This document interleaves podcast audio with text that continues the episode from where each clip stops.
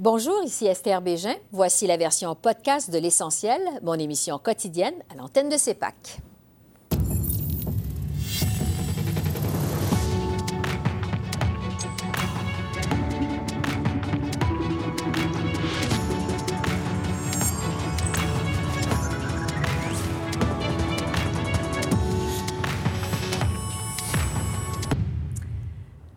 Bonsoir, Mesdames, Messieurs. Bienvenue à l'essentiel de ce mercredi 18 septembre. Nous sommes au jour 8 de la campagne électorale au pays. Voici d'abord le bilan de la journée. Justin Trudeau a débuté sa tournée quotidienne à Fredericton, au Nouveau-Brunswick, ce matin. Il se trouve d'ailleurs toujours dans les maritimes ce soir, avant de prendre la route vers Winnipeg. Il a annoncé ce matin des mesures financières à l'intention des aînés. M. Trudeau euh, promet d'augmenter les prestations de la sécurité de la vieillesse et la prestation de survivants du régime de pension du Canada. Le chef libéral a encore une fois dû expliquer comment il va chiffrer ses nombreuses promesses, puisque la plateforme libérale n'a pas passé sous la loupe du directeur parlementaire du budget. Justin Trudeau a aussi réagi aux demandes déposées hier par le premier ministre du Québec, François Legault, au chef de partis fédéraux dans cette campagne. On l'écoute. Nous avons promis euh, de donner la capacité au directeur parlementaire du budget de faire une évaluation des différentes plateformes et promesses électorales faites par les partis politiques euh, pour que les Canadiens puissent avoir une meilleure idée des coûts euh, des promesses des différents partis.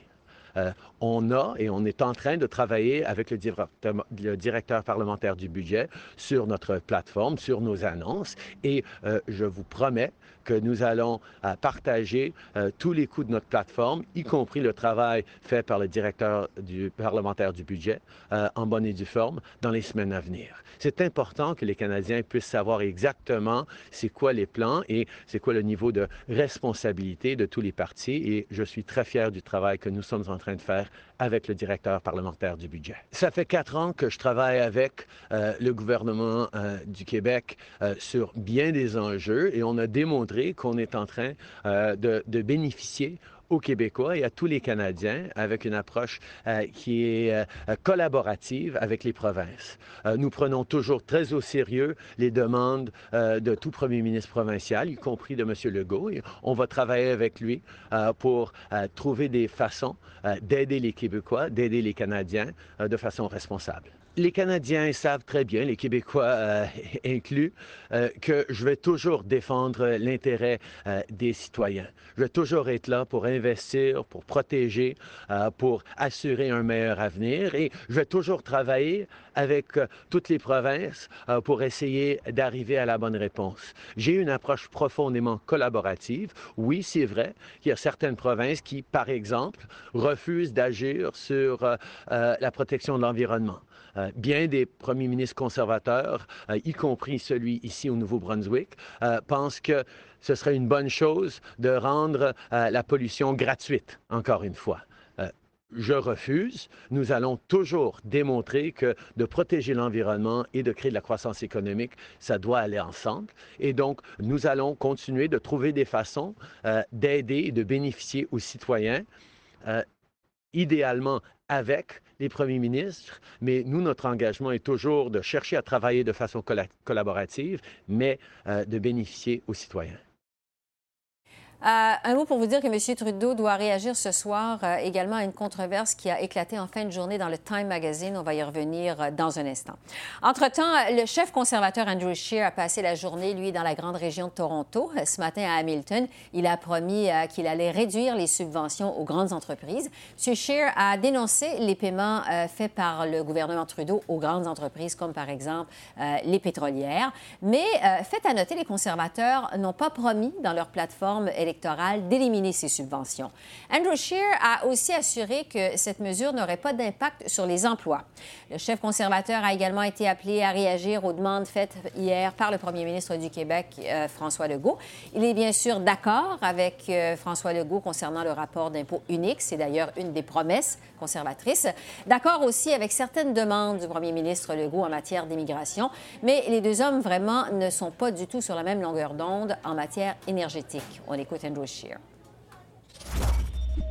il y a des estimations qui, montrent que le gouvernement dépense à peu près 7 milliards de dollars. Alors, on parle de, trouver les, épargnés, les épargnes de 1,5 milliard de dollars.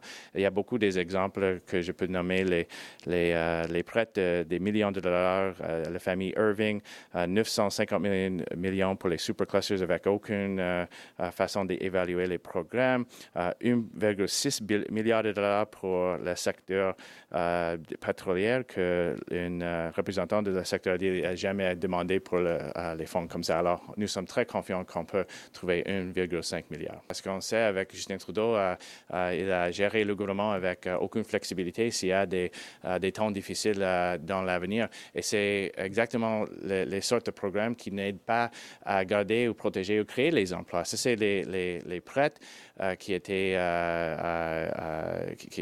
les, les, subventions qui ne protègent pas les, euh, les emplois, elles, elles allons à les, hauts dirigeants des compagnies, qui, euh, les, actionnaires ou les compagnies étrangères. Alors, notre revue va cibler les sortes de programmes qui créent aucun emploi pour les Canadiens et qui seulement aident euh, les compagnies très riches. Euh, comme je toujours dit, je vais défendre les, euh, projets qui euh, sont dans les l'intérêt national. Je respecte les champs de compétences provinciales. Je respecte aussi les champs de compétences fédérales. Mais, vous savez comment ça fonctionne. J'ai proposé une, une, idée, une proposition, le, corridor énergétique, qui va créer une situation gagnant-gagnant avec le gouvernement de Québec. je vais travailler en manière de collaboration, non pas de confrontation. Et je sais que comme les autres Canadiens, les Québécois préfèrent acheter le pétrole canadien au lieu de le pétrole des États-Unis ou de l'Arabie, euh, de, l'Algérie.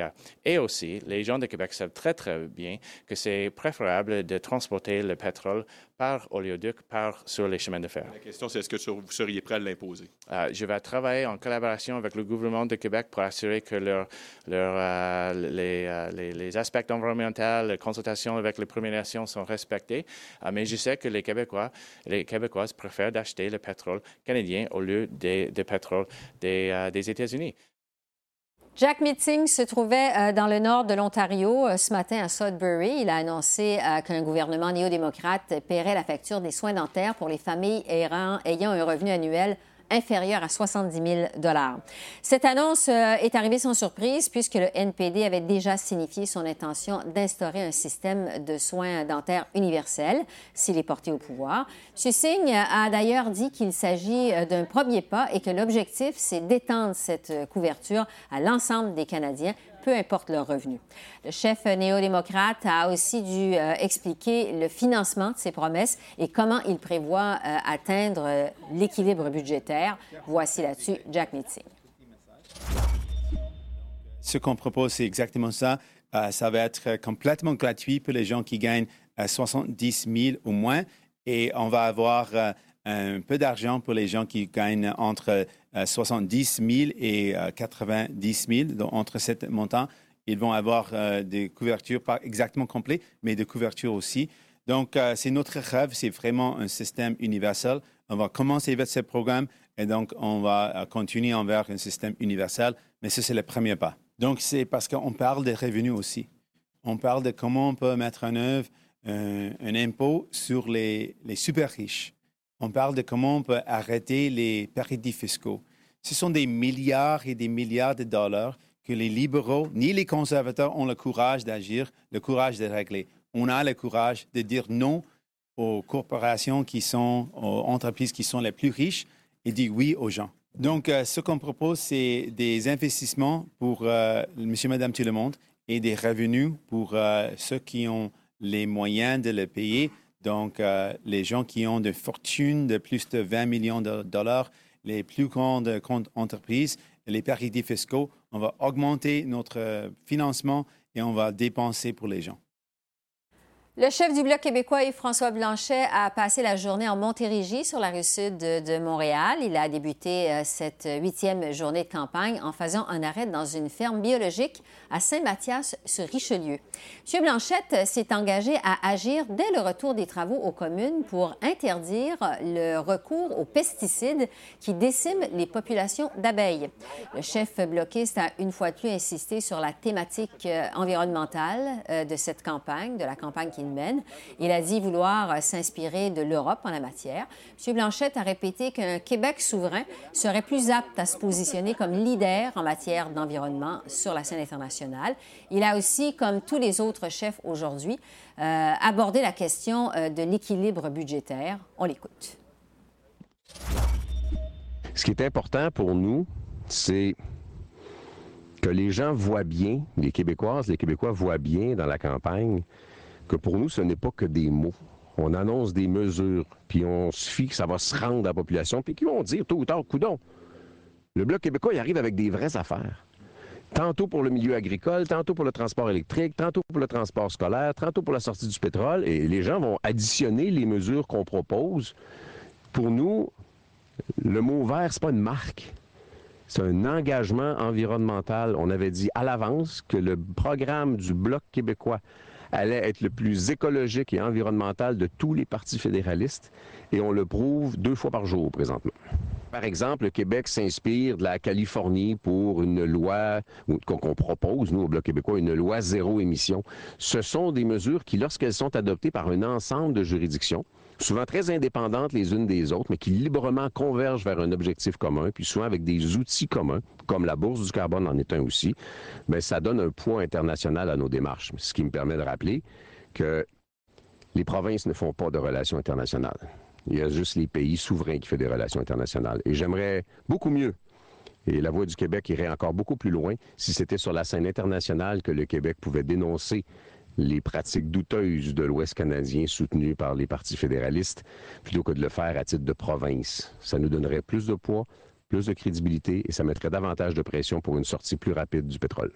En période de prospérité, tu baisses ton déficit. En période de difficulté, de récession, tu augmentes ton déficit. Tu finis par équilibrer tout ça. Mais le gouvernement canadien est dans une spirale qui compromettra à terme sa position de théoriquement plus performant de l'OCDE parce qu'il y a une imprudence électoraliste. Il y a une imprudence dans l'ensemble des annonces. Nous, quand on prépare un programme, on fait très attention à ces coûts. L'exemple, le meilleur exemple, c'est le programme sur l'électrification du transport scolaire. 14 millions pour le territoire québécois sur une période de 5 ans pour remplacer 6 000 autobus au diesel par 6 000 autobus électriques qui seront de surcroît construits au Québec. C'est très, très, très peu cher. Par contre, quand on investit comme gouvernement canadien 19 milliards dans l'industrie pétrolière qui, d'une part, n'en a pas besoin, d'autre part, ne le mérite pas, et d'autre part encore, devrait commencer à réduire ses activités si on veut finir par sortir de là, ben c'est forcément de l'argent extrêmement mal placé et malgré nous, de l'argent québécois. On revient maintenant sur le nouveau Parti euh, démocratique. La situation, on le sait, euh, semble difficile pour le NPD en ce début de campagne électorale. Des sondages laissent croire que le parti est dans une spirale descendante, notamment au Québec, où des observateurs croient euh, qu'il pourrait être carrément balayé de la carte électorale le 21 octobre.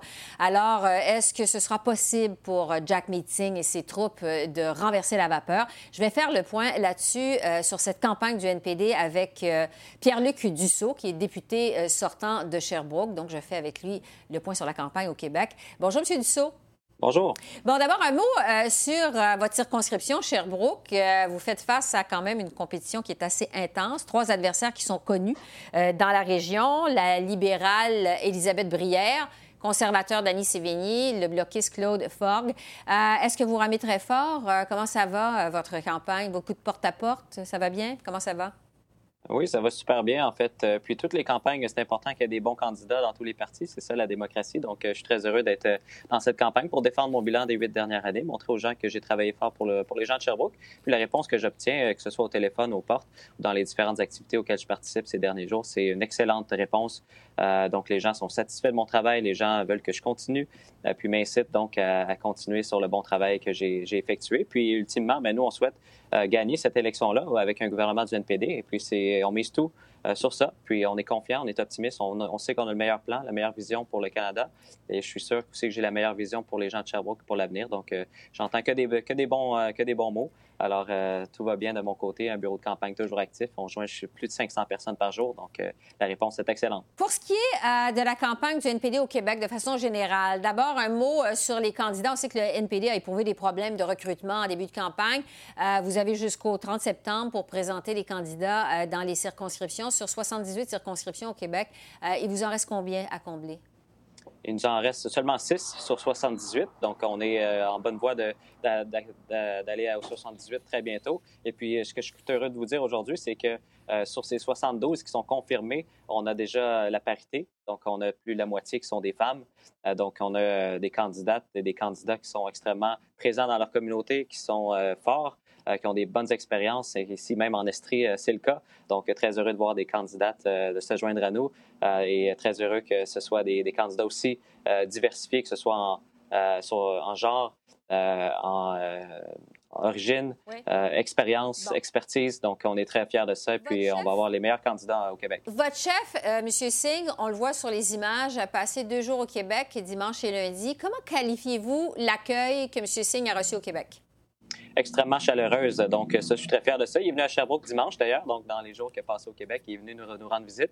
Et puis, très heureux de l'accueil chaleureux qu'il reçoit. Vraiment, les gens, lorsqu'ils le rencontrent, sont séduits par son charisme, par euh, ce qu'il a à dire, par sa vision, par son français aussi. Les gens me disent qu'ils sont surpris de la qualité de son français. Donc, il reçoit un accueil euh, très chaleureux. Et je pense que c'est pas pour rien qu'on a le momentum aujourd'hui dans cette campagne, euh, qu'un magazine nous donnait la meilleure note pour la première semaine de la campagne. Donc, très heureux du momentum qu'on bâtit. Puis, c'est juste bon pour, pour la suite, avec la meilleure plateforme parmi tous les partis. Donc, je vais, vous amener justement, je vais vous amener justement sur la première semaine parce que plusieurs observateurs s'entendent en effet pour dire que M. Singh a eu un bon début de campagne.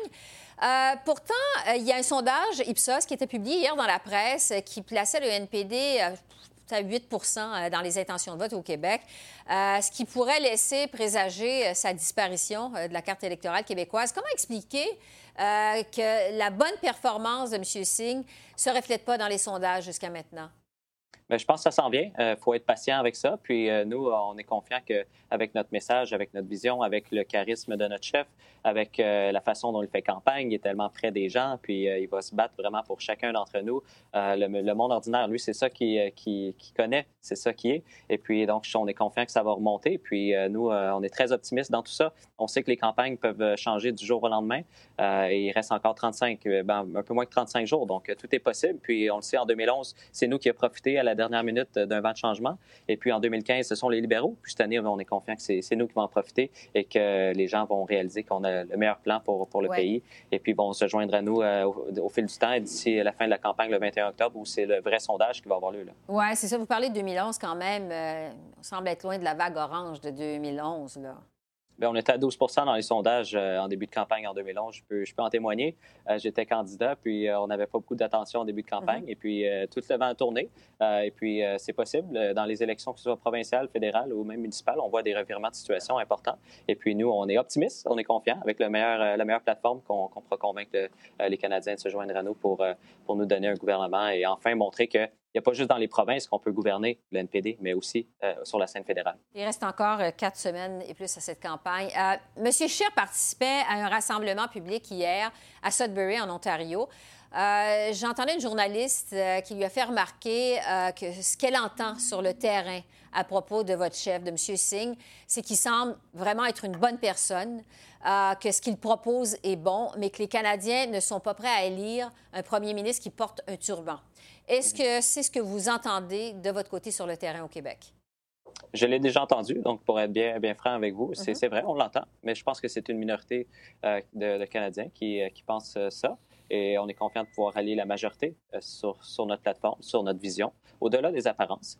c'est ce que je dis aux gens. Puis en fait, je pense que c'est sûr qu'en tant que chef issu d'une minorité visible, euh, qui est le mm-hmm. premier chef de parti à vouloir être premier ministre issu d'une minorité. Euh, donc, c'est sûr que c'est une barrière à défoncer, mais ça prend des premiers dans tout. Ça prend quelqu'un qui trace le chemin pour les autres. Puis M. Singh est cette personne-là qui aujourd'hui trace le chemin pour les autres chefs euh, dans, dans, le futur, qui seront issus des minorités, qui seront issus de l'immigration, qui voudront aspirer au premier poste le plus important le pays. Et puis, oui, il défonce des barrières aujourd'hui. Mm-hmm. Parce qu'on sait qu'au Québec, la question des signes religieux, c'est une question qui est sensible le gouvernement Legault a adopté une loi, la fameuse loi 21, pour en interdire le port. Euh, le port des signes religieux, c'est religieux chez certains employés de l'État et des euh, professeurs du secteur public. Euh, c'est une loi qui reçoit quand même le soutien d'une majorité de Québécois. Est-ce que vous sentez dans votre porte-à-porte que c'est un problème au Québec que le chef du NPD porte un signe religieux visible? Qu'est-ce qu'on vous dit là-dessus dans votre porte-à-porte?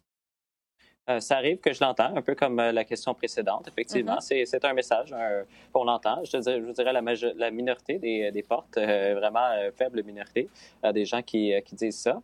Puis, ont droit à leur opinion. moi, de mon côté, je pense que chaque personne au Canada peut aspirer au poste de premier ministre. C'est ce qui nous rend fiers ici au pays. la liberté, euh, puis peu importe de quoi on a l'air, ce qu'on porte, notre vêtement ou euh, même notre identité euh, sexuelle ou quoi que ce soit, peu importe nos différences, on veut que chaque Canadien, lorsqu'il naisse ici, comme M. Singh, puisse dire, moi un jour, je, peux être premier ministre du Canada. Et c'est ce le message que M. Singh envoie aujourd'hui à tous ces jeunes-là qui sont marginalisés et qui sont peut-être issus de l'immigration, qui se disent, ben oui, moi aussi, je peux y atteindre ce, poste-là. Euh, c'est ce envoie, c'est le signal qu'envoie à tous les Canadiens aujourd'hui. Oui, vous savez, plusieurs jugent que c'est ironique que Jack Meeting aspire à devenir premier ministre du Canada, alors qu'il ne pourrait pas euh, être enseignant dans une école publique au Québec. Qu'est-ce que vous en pensez, vous? Est-ce que vous trouvez ça ironique? Qu'est-ce que vous pensez de ça, de cette situation? Oui, il l'a déjà dit. Euh, puis euh, dans ça, ben, il dit aussi qu'il respecte euh, la compétence du Québec dans cette matière. il est peut-être déçu, bien sûr, de, cette loi-là parce qu'il dit que c'est pas une loi qui rassemble le, Québec. C'est une loi qui divise, mais il, reconnaît que c'est la, compétence du Québec de le faire. Et puis, c'est toujours ce qu'il dit, même s'il peut être déçu, effectivement, que cette loi-là peut envoyer le signal que certains, certains jeunes aujourd'hui euh, qui veulent aspirer à des postes importants dans notre, euh, dans notre société euh, se voient mettre des barrières dans leur chemin. Oui, parce que le NPD, il faut le rappeler, s'est engagé à ne pas empiéter la compétence du Québec en la matière. Effectivement, c'est la compétence du Québec. elle agit dans ses, dans ses droits à l'Assemblée nationale. Donc, ils ont adopté une loi tout à fait dans leur, dans leur droit. Euh, ils sont élus, euh, tout comme euh, moi et tout comme tous les députés à la Chambre des communes. Donc, ils ont le droit d'adopter les lois qu'ils souhaitent. cela étant dit, on a le droit d'avoir une opinion aussi sur cette loi-là. Et puis, donc, il le partage, mhm. mais il reconnaît que c'est dans les droits du Québec de le faire. Oui, il a déjà dit que cette loi le rend triste lorsqu'elle a été adoptée par l'Assemblée nationale au Québec. Euh, à part Sherbrooke, M. Dussault, on surveille aussi euh, d'autres circonscriptions au Québec euh, où le NPD, évidemment, veut soit. Ben, veut, j'allais dire sauver les meubles, mais disons, veut faire élire ses candidats, notamment à Rosemont, où le co-chef du NPD, Alexandre Boulris, se bat également pour garder sa circonscription. Il y a aussi Berthier-Masquinongé, où Ruth Hélène Brosseau se présente à nouveau. Euh, il y a également Laurier-Sainte-Marie, euh, dans la région métropolitaine, où le NPD présente une candidate de choix, quand même, Nima Machouf, en remplacement euh, de Mme Laverdière, qui a pris sa retraite. Quels sont vos espoirs au NPD dans ces circonscriptions-là? Ah ben moi, je suis confiant qu'on peut garder toutes ces circonscriptions-là parce que ce sont des députés dans les huit dernières années qui ont fait du travail extraordinaire, qui ont été proches de leur communauté, tout comme je l'ai fait ici à Sherbrooke. Donc, je suis confiant que les 15 députés qu'on a encore au Québec et que le relève qui les suit, parce que ce pas tous les députés qui se représentent, pourront euh, conserver euh, les acquis et puis pourront continuer à les représenter dans, à la Chambre des communes. Euh, donc ça, je suis très confiant de ça et même on est optimiste de faire des gains. il faut se dire que 15 députés au Québec pour le NPD, c'est quand même déjà bon. on est deuxième au Québec en termes de nombre de députés. donc, il faut se le dire que c'est une performance très bonne qu'on a eue en 2015 quand même, si on relativise mm-hmm. dans tout ça. Euh, L'NPD au Québec, avant 2011, n'aurait euh, jamais espéré avoir 15 députés. Et aujourd'hui, c'est ce qu'on a. Et on défend effectivement les, 15 circonscriptions qu'on détient déjà. On, souhaite en avoir de plus. Ben Quand vous dites espérer faire des gains, où? Ben, effectuer des gains dans la grande région de Montréal, qu'on puisse penser à la rive sud, la rive nord, où on a des, bonnes racines là-bas, que ce soit dans la région de Québec, où il y a un bon terreau fertile aussi pour les progressistes, euh, au centre-ville de Québec plus particulièrement, euh, et puis dans d'autres régions, euh, comme ici en Estrie, où on a eu aussi plusieurs, plusieurs bons députés dans la région, et puis en, Outaouais aussi, où il y a une bonne, des bonnes racines aussi progressistes, quand on parle de Gatineau et Hall. donc, on a, nous, on a des espoirs partout, on a des bons candidats, donc pourquoi pas, il faut, il faut espérer euh, et, on est confiant de gagner. Ça fait une semaine, donc, que la campagne euh, est en cours, a été déclenchée. On dit que tout peut arriver, évidemment, dans une campagne électorale. Campaign matters, comme disent les Américains, c'est-à-dire la campagne compte. Euh, qu'est-ce que vous espérez, M. Dussault, pour les prochains jours, les prochaines semaines à venir dans cette campagne? Bien, comme je te disais tantôt, on espère continuer sur le momentum qu'on a déjà bâti dans la première semaine. Euh, puis continuer à annoncer de belles mesures pour les Canadiens, euh, plus de justice sociale, meilleure protection de l'environnement. Nous, c'est le cœur de, nos priorités. Euh, une économie qui fonctionne pour tout le monde. Pas juste quelques élites du pays qui sont dans les, banques ou euh, dans les compagnies pharmaceutiques ou d'assurance. Donc, nous, on veut travailler pour tout le monde. On est confiant qu'on a le meilleur plan, la meilleure vision. Euh, puis, euh, donc, on bâtit là-dessus, bâtit sur ce qu'on a déjà fait en première semaine. Puis, on espère que ça va rallier le plus grand nombre de Canadiens autour de cette vision-là, autour de nos, nos idées qu'on pense qui sont, qui sont importantes, qui sont nécessaires aujourd'hui en 2019, notamment l'environnement qui on doit aujourd'hui plus que jamais faire cette transition énergétique et c'est ce qu'on propose, un grand plan de changement dans notre économie, oui, parce qu'en 2019, c'est nécessaire de le faire. Donc, on espère rallier un plus grand nombre de Canadiens autour de ces idées. Cette élection devait être justement un référendum sur le climat. Jusqu'à maintenant, on n'a pas beaucoup parlé d'environnement. Qu'est-ce que vous en pensez? Bien, nous, on en a parlé. Donc, euh, je pense que euh, c'est là-dessus qu'on se concentre de notre côté. Ce que nous, on a à dire, si les autres ne veulent pas en parler, c'est leur problème. Parce que moi, ce que j'entends sur, sur le terrain, c'est que les gens veulent de l'action euh, mm-hmm. rapidement. c'est ce que les jeunes me disent aussi. Ici, on a deux universités, trois cégep. Donc, euh, c'est ce que j'entends des jeunes. Et puis, il y aura un grand rassemblement le 27 septembre. Donc, j'encourage tout le monde à participer. Et ça, ça m'envoie un signal clair aux, euh, au, grands partis. Euh, comme vous dites, qui n'en parlent pas assez. Nous, on en parle. et on espère qu'eux vont embarquer aussi. Mais de toute évidence, avec l'action passée de ces deux vieux partis libéraux conservateurs qui s'alternent le pouvoir depuis 150 ans, c'est pas demain qu'on va voir mm-hmm. des grands changements pour l'environnement parce que sinon, ils l'auraient déjà fait. Donc, il faut aller vers une différente, différente choix, une alternative à ces deux vieux partis. Et nous, on représente le meilleur plan en matière d'environnement et on a les meilleures chances de gagner cette élection. En terminant, euh, donc il reste encore un peu plus que quatre semaines à cette élection. Qu'est-ce qui est au programme pour vous dans la circonscription de Sherbrooke? Donc vous serrez des mains, vous allez à la rencontre des citoyens, du porte-à-porte, euh, de téléphone. Qu'est-ce, que, qu'est-ce qui est au programme pour vous? Exactement. Donc, il n'y a pas de secret pour la politique euh, de, votre côté. Donc, c'est effectivement ce qu'on doit faire. on doit serrer des mains à la rencontre des gens, faire des appels et, et vraiment avoir des discussions avec le plus grand nombre de personnes pour les convaincre s'ils ne sont pas déjà convaincus. Euh, et puis, euh, c'est ce qui fait la différence euh, dans une circonscription. c'est le travail, je pense, des, candidats qui, uh-huh. qui, peuvent faire une grande différence quand même. puis bâtir sur le travail que j'ai fait dans les huit dernières années. Puis aussi parler de mes enjeux, les enjeux qui sont importants pour moi. J'ai déjà parlé d'environnement la semaine dernière. On va parler de services gouvernementaux, on va parler de transport en commun. Uh-huh. on va parler aussi de gestion de l'offre dans notre région. Donc, nous, c'est nos priorités. Puis on espère allier le plus grand nombre juste ici même à Sherbrooke et faire peut-être boule de neige vers tout le reste du Canada euh, pour euh, convaincre euh, le plus grand nombre encore une fois. En tout cas, vous semblez garder le moral, vous, Pierre-Luc. Ben oui. Tout à fait, très optimiste par de nature. Et puis, je suis toujours en campagne. Puis, nous, on carbure à ça. Hein. Les policiers, il faut aimer les, campagnes électorales. Alors, j'adore être, être, sur le terrain, puis avoir une belle équipe autour de moi, un beau local de campagne toujours actif. et puis, ça, c'est ce qui me fait, ce qui fait vivre les politiciens, c'est les campagnes électorales, non? Donc, on va vous souhaiter une bonne poursuite de cette campagne électorale. Merci d'avoir pris euh, de votre temps précieux pour nous parler ce soir. Merci beaucoup.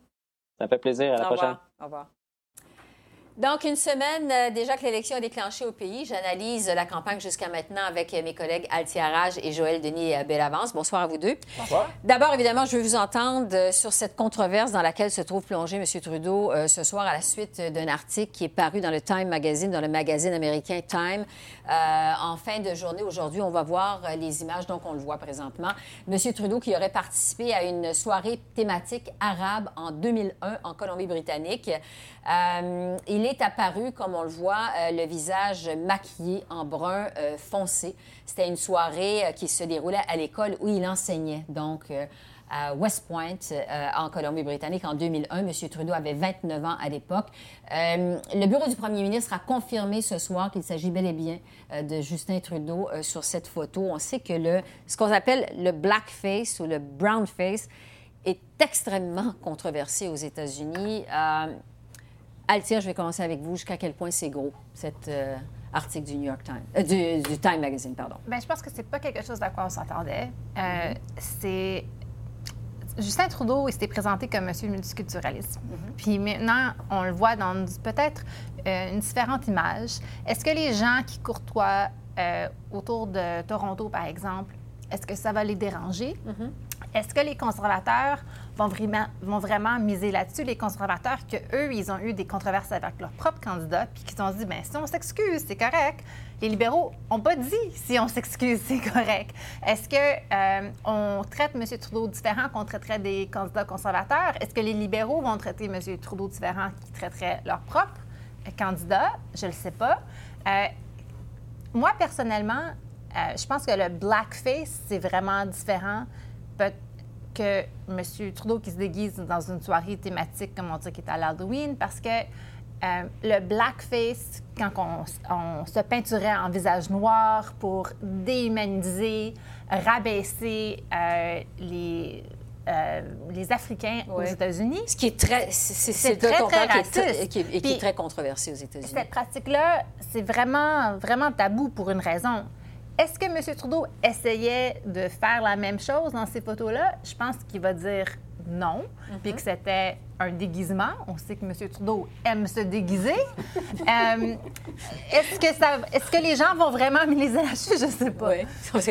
En fait, avant de parler du voyage en Inde, parce que ça va rappeler à plusieurs euh, l'épisode du voyage en Inde, M. Trudeau doit réagir euh, ce soir. Euh, il est dans les maritimes, il va retourner, à- à- il doit prendre l'avion pour Winnipeg. On ignore quand exactement il va réagir. Qu'est-ce qu'il va dire? Qu'est-ce qu'il qu'il peut faire, le On Congo? va peut-être euh, tenter de- d'expliquer le contexte dans lequel cette soirée s'est déroulée, Ouais. euh, les intentions euh, derrière ce déguisement qu'il portait. Et par contre, c'est quand même lourd de sens de voir Justin Trudeau à l'époque, quand même, et aujourd'hui comme premier ministre. Pourquoi? Parce qu'on sait comme- comment c'est perçu ailleurs aux États-Unis, par exemple. Mais je trouve ça fascinant que cette nouvelle soit sortie dans un magazine américain. Américain? Euh, et ça, c'est- ça, ça illustre peut-être que l'étoile de M. Trudeau sur la scène internationale commence à pâlir. pâlir pas mal. euh, Si ça sort dans un magazine américain.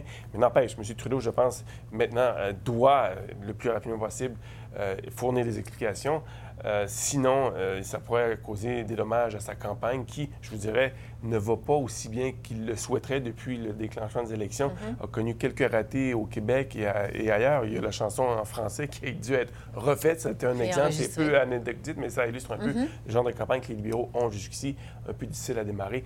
Mais ça pourrait lui causer euh, Ouais. du tort, je pense, pour la campagne. Euh, Jack Meeting, le chef du NPD, faisait campagne un peu plus tôt euh, en début de soirée en Ontario. Il a été appelé par les journalistes à réagir à ça. Il a dit franchement, c'est carrément insultant. On a Ouais. l'impression que M. Trudeau se moque des minorités. Est-ce que c'est comme ça que ça peut être perçu? euh?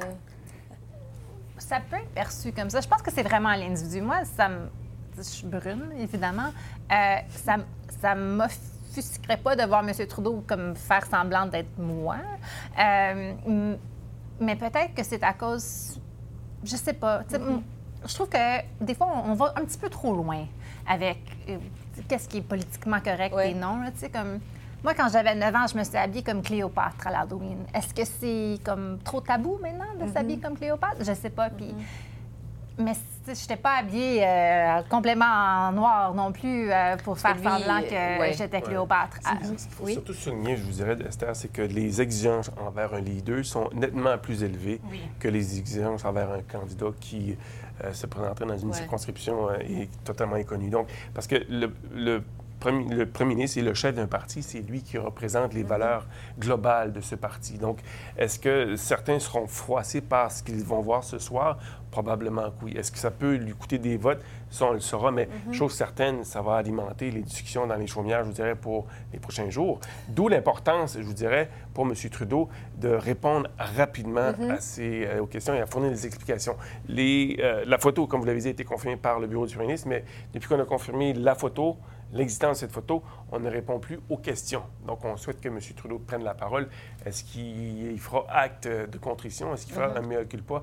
Je présume que oui, pour tenter de mettre fin à la possible controverse qui, qui fait rage. Oui, donc il va falloir qu'il réagisse rapidement. Euh, on en parlait il y a un instant, ça va ramener un peu dans l'actualité l'épisode du voyage en Inde. Est-ce que ça vient accentuer l'image de M. Trudeau qui, est- qui aime ça s'affubler euh, de, de- de vêtements, qui suscite la controverse, euh, peut-être son image de pas sérieux euh, ou pas assez sérieux pour le, pour le, le, job de premier ministre? Ce qui voudra- ce Oui. qui sera intéressant à surveiller, c'est la réaction des partis de l'opposition. On a entendu Jog Meeting, Oui. déjà lui, il s'est dit troublé par euh, ces révélations. Il faisait un parallèle entre la façon, ce- ce- cet incident et aussi la façon dont M. Trudeau, M. Trudeau avait traité une jeune autochtone qui s'était rendue à une assemblée de levée de fonds du Parti libéral pour euh, lui poser des questions au sujet euh, de l'eau qui n'était pas potable dans une réserve indienne, en fait, qui était contaminée par le mercure. Ouais. M. Trudeau avait tenté de tourner la chose en dérision.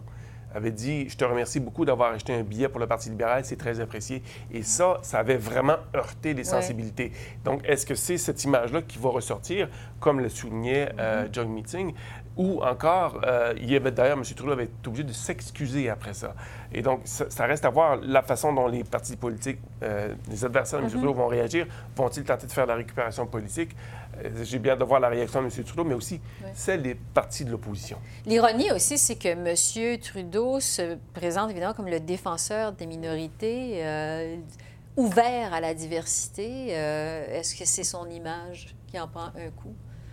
Euh, je pense que oui. Mais mhm. même la photo, c'est choquant à le voir. Peut-être que c'est les, yeux perçants bleus là, à travers euh, le brun foncé, mais on n'est pas habitué à avoir une image comme ça. Puis mhm. oui, M. Trudeau, c'est vraiment euh, M. Canada, dans le sens que comme toutes les minorités sont bienvenues, puis célébrer votre culture, puis c'est un, un, message très positif Là, on vient de voir un côté plus négatif peut-être à ce mhm. message-là. Mais ça va être aussi intéressant de voir où les partis d'opposition se positionnent parce que, tu sais, M. Scheer, c'est le défenseur des libertés de la liberté d'expression.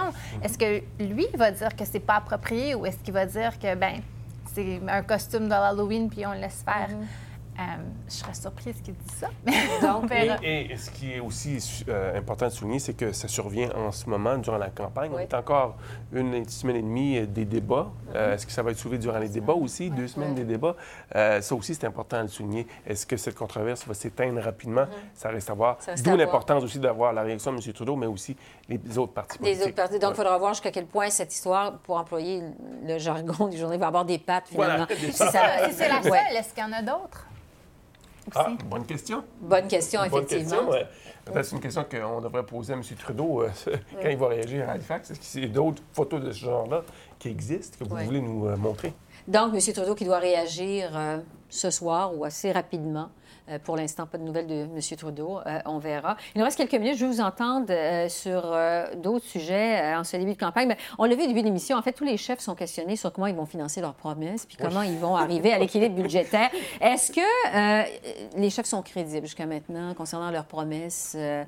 Il y a encore de l'information qui est parcellaire, en ce sens qu'on n'a pas eu l'ensemble des plateformes pour savoir comment on va payer toutes ces dépenses. Sauf mm-hmm. certaines, on en parlait, Alicia et moi, avant l'émission, et on s'est dit, il va peut-être falloir inventer une machine à imprimer de l'argent parce que c'est vraiment euh, une campagne où on annonce beaucoup de dépenses et euh, que, où euh, le souci de rétablir l'équilibre budgétaire passe vraiment en second plan, alors que dans, durant d'autres campagnes électorales, il y avait toujours ce souci de maintenir l'équilibre. Donc ça, c'est vraiment assez fascinant de voir que, la, comment dirais-je, la, perception des Canadiens mm-hmm. envers les déficits a changé, mais aussi celle des partis politiques. C'est ça, parce que, bon, M. Scheer promet, entre autres, pour 10 milliards de crédits d'impôt et revenir à l'équilibre budgétaire euh, dans cinq ans. Cinq ans, voilà. Est-ce que ça tient la route? Est-ce que ça ben, résonne chez les quatre semaines à la campagne. Mhm. On n'a pas encore vu le plan fiscal pour tous les partis pour mhm. leurs promesses. Alors, peut-être que ça va tenir debout, mais pour mhm. à l'instant, c'est difficile à voir comment.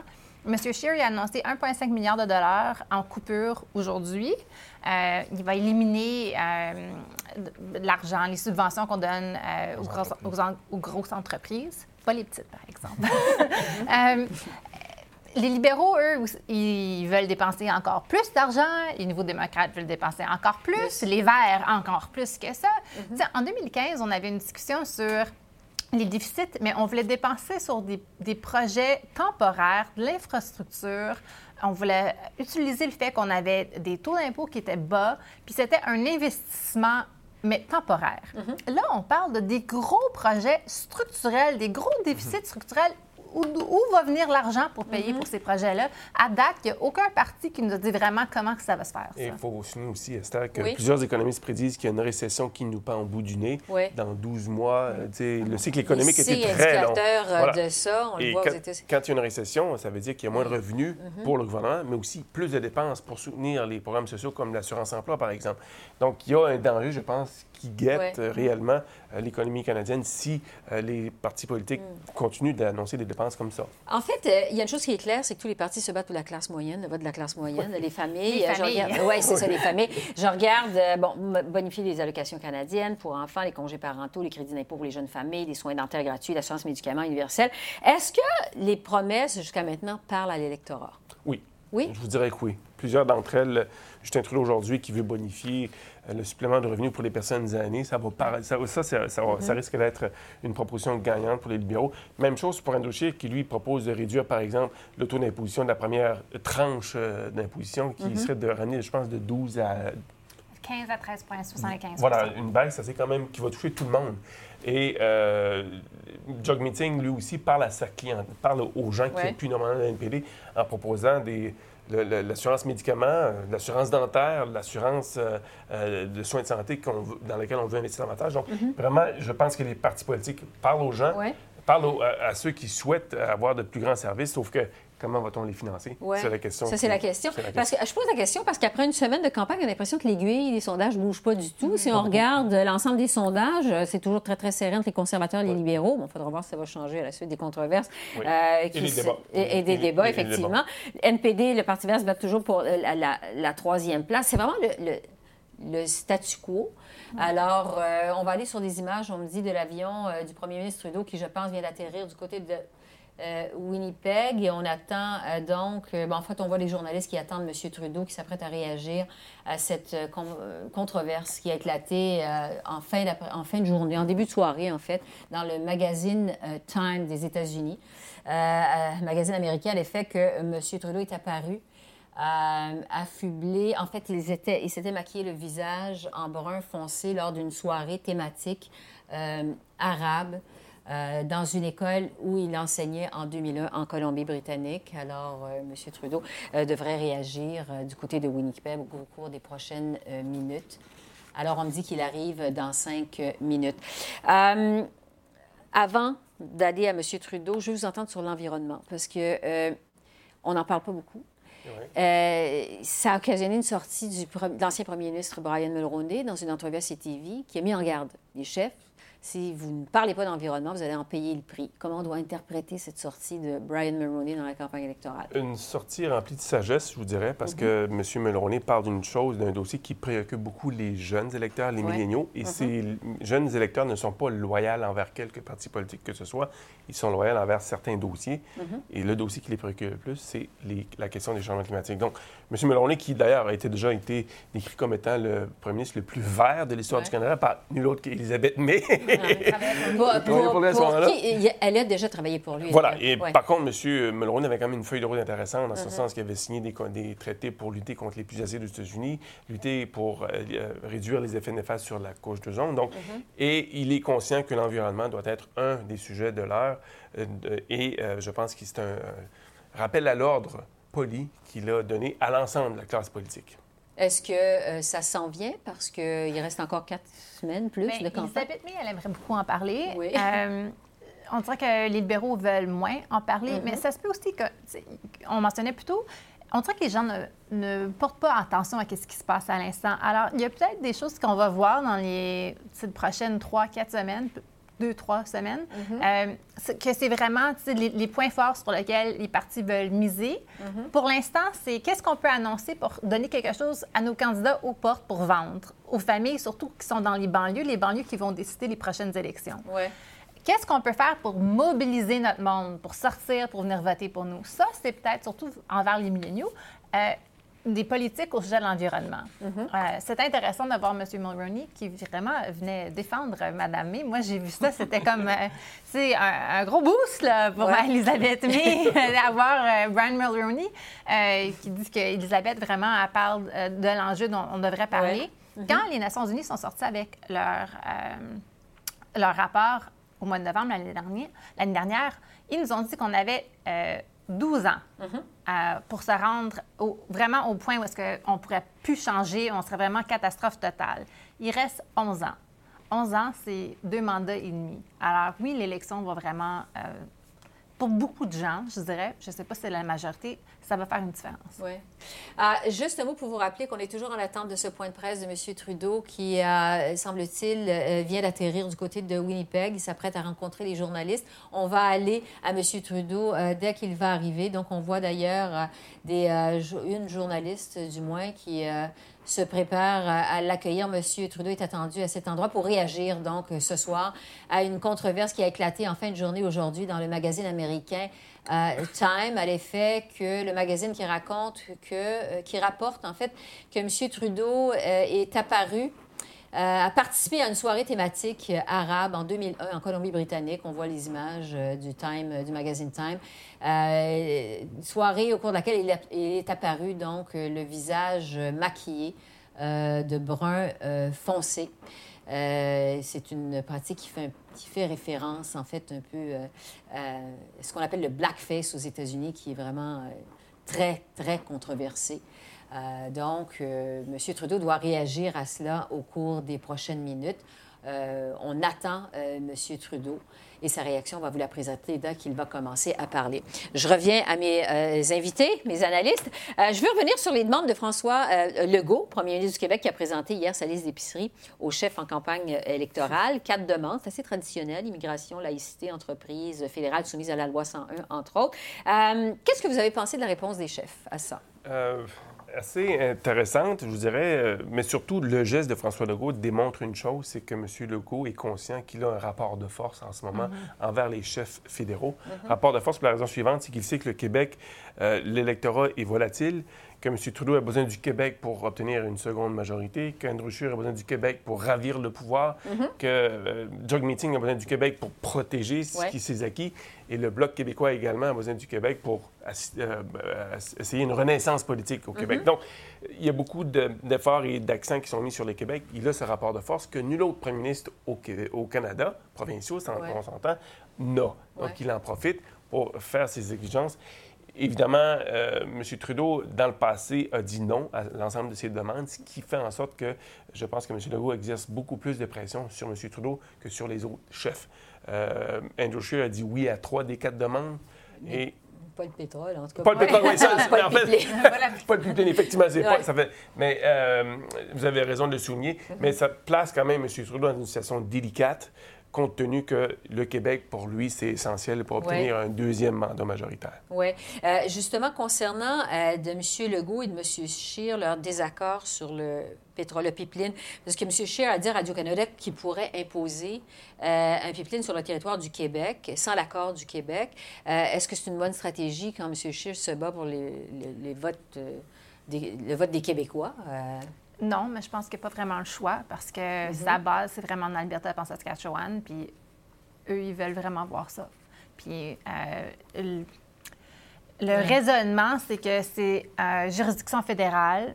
On n'a pas besoin de votre appui. Mhm. Puis si on dit oui au Québec, il faudrait dire oui à Colombie-Britannique. Puis ils ne veulent pas faire ça. Alors, euh, c'est pas surprenant. Et euh, M. Chouin n'est pas le seul à, dire qu'il est prêt à l'imposer. Maxime Bernier également. Également. oui, il est prêt à conduire le bulldozer, je pense. c'est vrai, exactement. Maxime Bernier qui vient du, du, Québec et qui, qui a dit euh, avant même la campagne. Dans toute cette équation, il ne faut pas oublier une chose, c'est que le pipeline EnergiS doit être euh, financé et construit par le secteur privé. Mhm. Ce ne sera pas le gouvernement qui va le payer ou le construire. Ça, c'est M.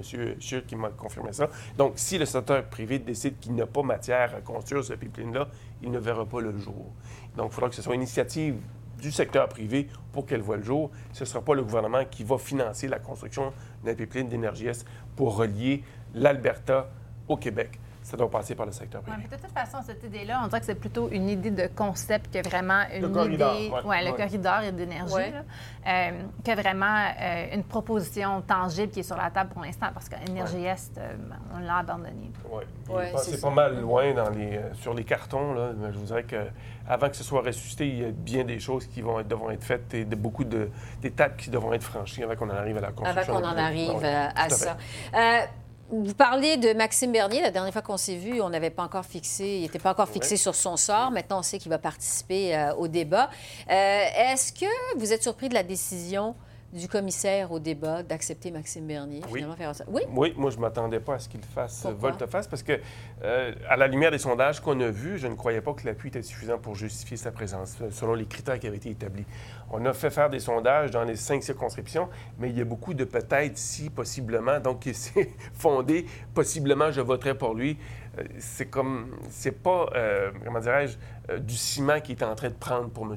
Bernier, au Bernier, contraire, mhm. euh, ses appuis dans ses circonscriptions. Donc, et ça, je pense que la commission s'est un peu, un peu miné sa crédibilité en ouvrant la porte. il n'y à avait pas de Bernier. pression quand même, le commissaire, parce que... De la part de Maxime Bernier, oui. De Non, mais on entendait oui. plus. Les observateurs, Oui, les euh, analystes disaient il a, il a sa place au débat, il devrait participer. Est-ce que euh, M. Johnson a Ben moi, je vais dire que premièrement, j'ai comme un petit conflit ici parce que je fais partie du panel euh, des journalistes qui vont poser les questions du débat du, du partenaire. euh, Le consortium. le- mais on peut pas utiliser ce mot-là parce que c'est plus vraiment un consortium. Mais, comme- vous autres, vous faites partie aussi, la presse, l'actualité, oui. Euh, le Star. OK, mais je pense que j'en pose une. Je sais pas.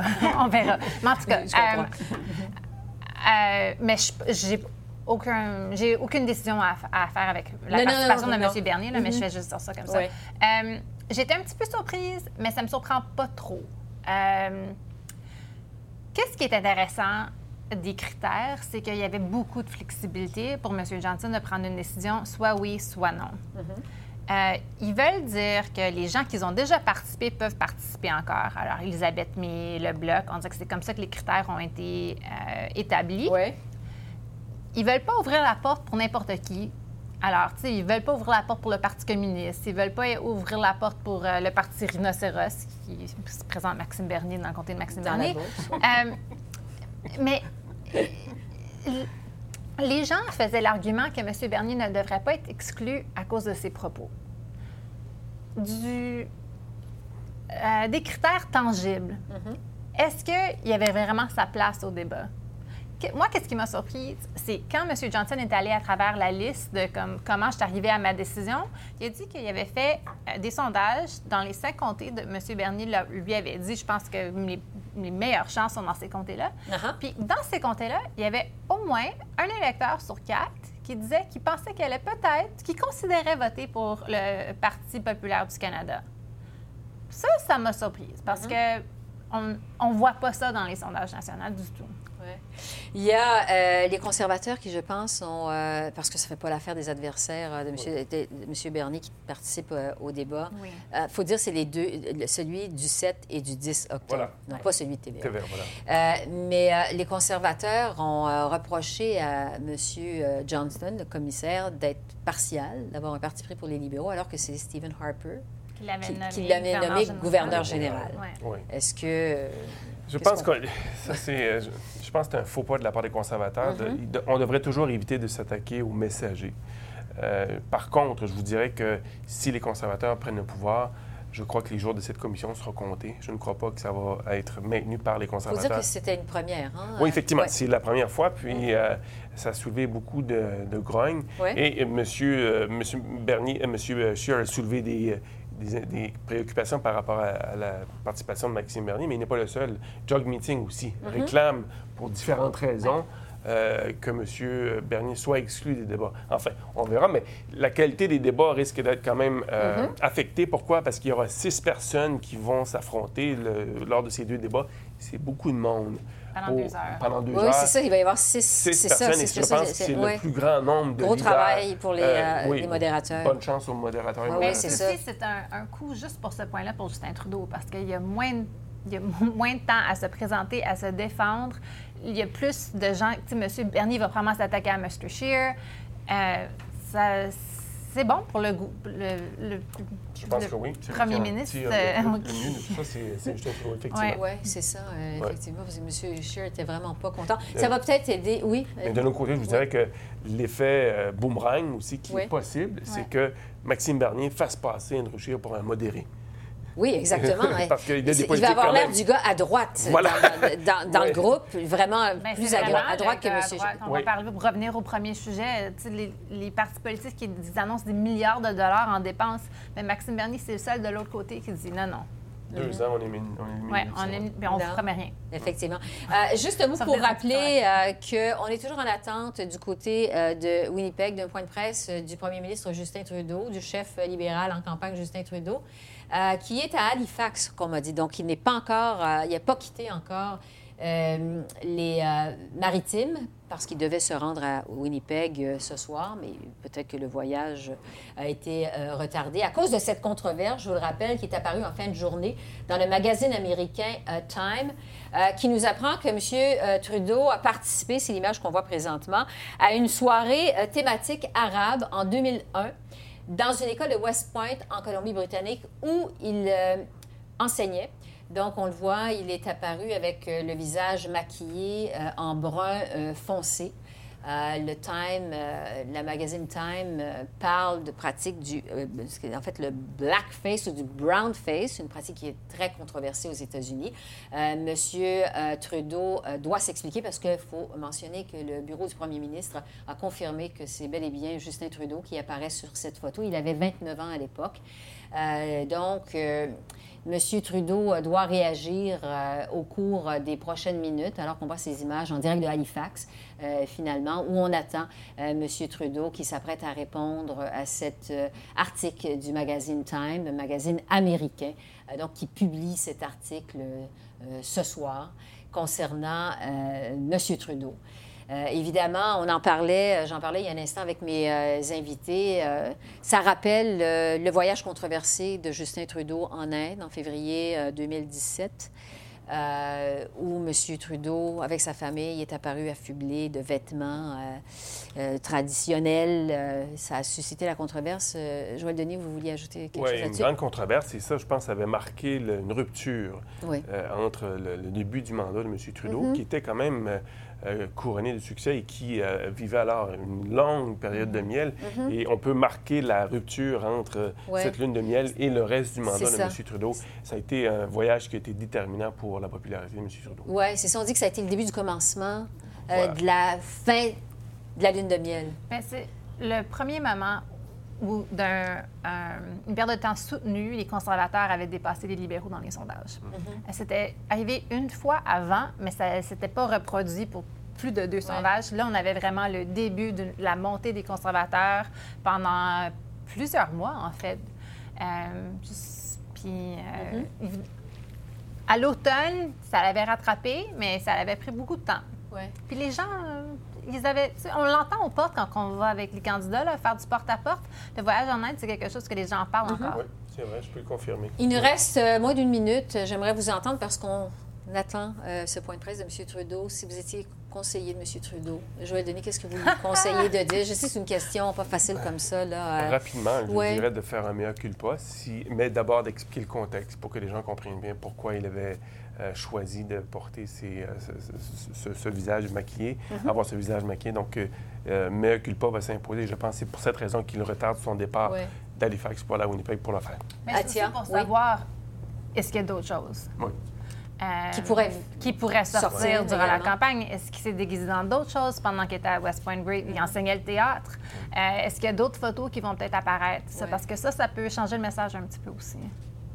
Alors, on va suivre euh, ce que M. Trudeau va avoir à dire au cours euh, probablement des prochaines minutes. Euh, je vais vous laisser sur la réaction du chef euh, du NPD, euh, Jack Minsing, qui a réagi un peu plus tôt en début de soirée à cette controverse de M. Trudeau. Donc, je vous laisse là-dessus. C'est mon collègue Peter Van Dusen qui va prendre la relève dans les prochaines minutes avec euh, une émission spéciale, évidemment, sur cette contre... Prime Time Politics, mais qui va parler, évidemment, qui va revenir sur cette controverse dans laquelle est plongé M. Trudeau. Bonne fin de soirée et je vous retrouve demain. Au revoir. J'aimerais vous poser la même question en français, M. Singh, sur euh, les actions qui semblent être attribuées à M. Trudeau, qui datent de 2001. Euh, votre réaction sur euh, son action à lui? Donc, je pense qu'il a, a c'est une grande question qu'il a, elle a besoin de répondre. C'est tellement important qu'il réponde à ces questions. Parce que les gens qui font face au racisme, ce n'est pas une blague pour eux. Ce n'était pas une blague pour moi personnellement, mais beaucoup de gens dans ce chambre on fait face des défis, des barrières, des obstacles à cause de racisme. Donc, quelqu'un qui pense que c'est une blague, c'est n'est pas acceptable, pas du tout. Donc, il faut répondre aux questions. Et euh, je ne sais pas qu'est-ce qu'ils vont dire, mais c'est une grande question. Vous sentez-vous insulté vous-même personnellement par ce genre de comportement? Je pense que ce n'est pas un moi, mais je pense que c'est vraiment une grande question de c'est qui le vrai M. Trudeau. Parce que dans la public, je peux dire qu'il me semblait comme quelqu'un comme un- quelqu'un sympa, des gentil en public, mais derrière des portes fermées, c'est toujours un différent, M. Trudeau. Quelqu'un qui veut aider les grandes corporations, les grandes multinationales, quelqu'un qui, qui a taquiné, qui a taquiné les, les gens, les militants qui disent que dans leur communauté, l'eau était poisonnée. Donc, elle a taquiné ces gens. Elle a, elle a ri, elle a ri à gens qui, qui ont dit qu'on a un problème de santé. Donc, devant, dans la vie publique, il y a un M. Trudeau, mais derrière des portes fermées, il y a un autre M. Trudeau. Est-ce que vous trouvez ce genre de comportement acceptable? Non, ce n'est pas du tout acceptable, mais c'est un, c'est un pattern à ce moment. C'est une continuation de, de- des actions qu'il a prises, des actions qui montrent qu'il n'est pas euh, ce qu'il a dit. Il n'est pas le vrai Justin Trudeau qu'il a montré au public. C'est quelqu'un de différent, quelqu'un qui n'est pas là pour les gens.